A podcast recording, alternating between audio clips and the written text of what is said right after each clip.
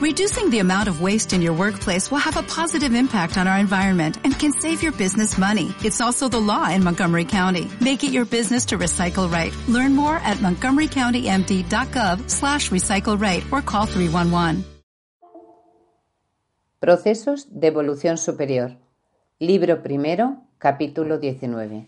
Autor Germán Martín Castro. Sobre algunas situaciones humanas tanto del pasado como de la actualidad. Sigue el mismo tema de las dos entregas anteriores, donde se intentaba dar noticias explícitas sobre el paso del ser humano vivo por el mundo denso y material. Siguiendo el mismo camino, diremos, hablando ya muy en serio, en primer lugar, que el ser humano es físicamente un conjunto o conglomerado de elementos materiales que además de comportarse en forma claramente animalesca, realiza y ejerce ciertas funciones especiales como son hablar, reír, cantar, sentir, pensar, sufrir, gozar, trabajar, ociar, odiar, etc. Soslayando por ahora la cuestión de si esas últimas funciones mencionadas son realmente materiales o no, pasamos a comentar específicamente si dichas funciones deben ser consideradas como el ejercicio real y auténtico de la actividad humana y, por tanto, si dicha actividad debe ser tenida en consideración y si en verdad es importante para la evolución y realización del ser humano. Brevemente, comentamos una realidad humana altamente significativa. La vida y el devenir de la persona humana tiene dos facetas desconcertantes en sumo grado que nadie acierta a comprender y justificar adecuadamente. Una consiste en que el pobre ser humano, sin saber por qué o cómo, al llegar cierta hora pierde su razón, su conciencia y toda clase de impresiones energéticas para entrar en un estado cataléptico, dormido, inconsciente, que conocemos como estado onírico, donde la vida parece esconderse y difuminarse temporalmente. Todo ser humano acepta y pasa por este trance diariamente, sin comprender la verdadera causa o motivo de tal estado. La actividad humana durante este estado onírico queda exenta de toda funcionalidad y solo experimenta un verdadero descanso y a veces sueña. Otros impulsos que ocurran a la persona en dicho estado onírico todavía no han sido del todo estudiados y mucho menos comprendidos. ¿Qué clase de significación o misterio encierra ese proceso indescifrable e incomprensible para la vida del ser humano.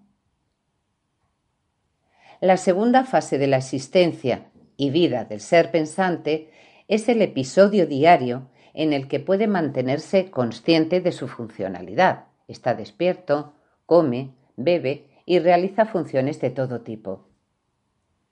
Ese montón de funciones que en ese estado ha de ejercer el ser humano responde a su actividad vital propiamente dicha.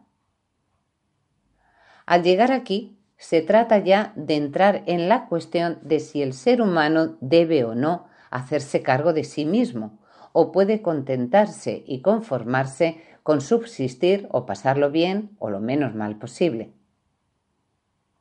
En el primer caso, resulta que no todos los seres humanos tienen claro que deben hacerse cargo de sus actos, y mucho menos responsabilizarse de ellos. El por qué de cada día más seres humanos piensen de esta manera tiene muchas causas. Muchas de ellas ya sí se han indicado en pasadas entregas. Así que solo haremos una simplificación o síntesis para explicar ese fenómeno. Basta recordar lo que dice la historia acerca de la condición y la clase de vida y existencia que la gente estaba obligada a llevar desde tiempos inmemoriales hasta bien entrado el siglo XVIII. En efecto, durante tanto tiempo, sobre todo en el mundo occidental, gran parte de la humanidad, bajo la égida de la civilización y cultura vigente de turno, vivía semi-esclavizada trabajando duramente para poder subsistir como persona, excepto las clases privilegiadas ya como todo el mundo sabe. Recuérdese la pobreza y la servidumbre humillante de los pueblos, la rigidez gremial, el esfuerzo que tuvo que emplear el pueblo, la burguesía, el transporte, el comercio, los intelectuales, el funcionariado, etcétera, para cumplir sus cometidos especiales. Ya desde últimos del siglo XX, y debido a muchas causas que sería prolijo enumerar, siendo quizás la más importante el movimiento neoliberal de la economía y la política. Los aires han empezado a cambiar tratando de volver a épocas pasadas de vida. Terminando esta cuestión de reformas y recortes del nivel de vida alcanzado en estos tiempos por el mundo occidental, hay que hacer la reflexión de que el buen nivel de vida o calidad de vida aceptable actual hace casi inevitable que la mayoría de las personas caigan en el nivel de conducta y comportamiento bien conocido por las clases privilegiadas como hedonismo.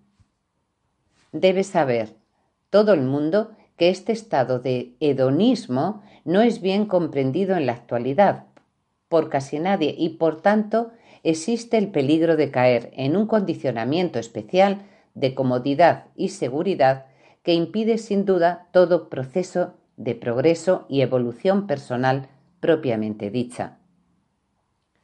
En esta condición que impedía a las clases privilegiadas comportarse como personas auténticas y es el que ahora está impidiendo a la gente poder comprender la situación en que se halla la persona humana y por ende la humanidad entera. Solo después de los movimientos sociales e industriales de los siglos XVIII, XIX y XX, la vida empezó a cambiar, pese a los de siempre, y ya en el siglo XX muchos seres humanos eran capaces de alcanzar un nivel de vida muy parecido al que siempre habían llevado las clases privilegiadas. En el segundo caso que decíamos anteriormente, al estar despiertos, estados de vigilia, la vida humana sería exactamente igual o muy parecida a la que llevan los animales.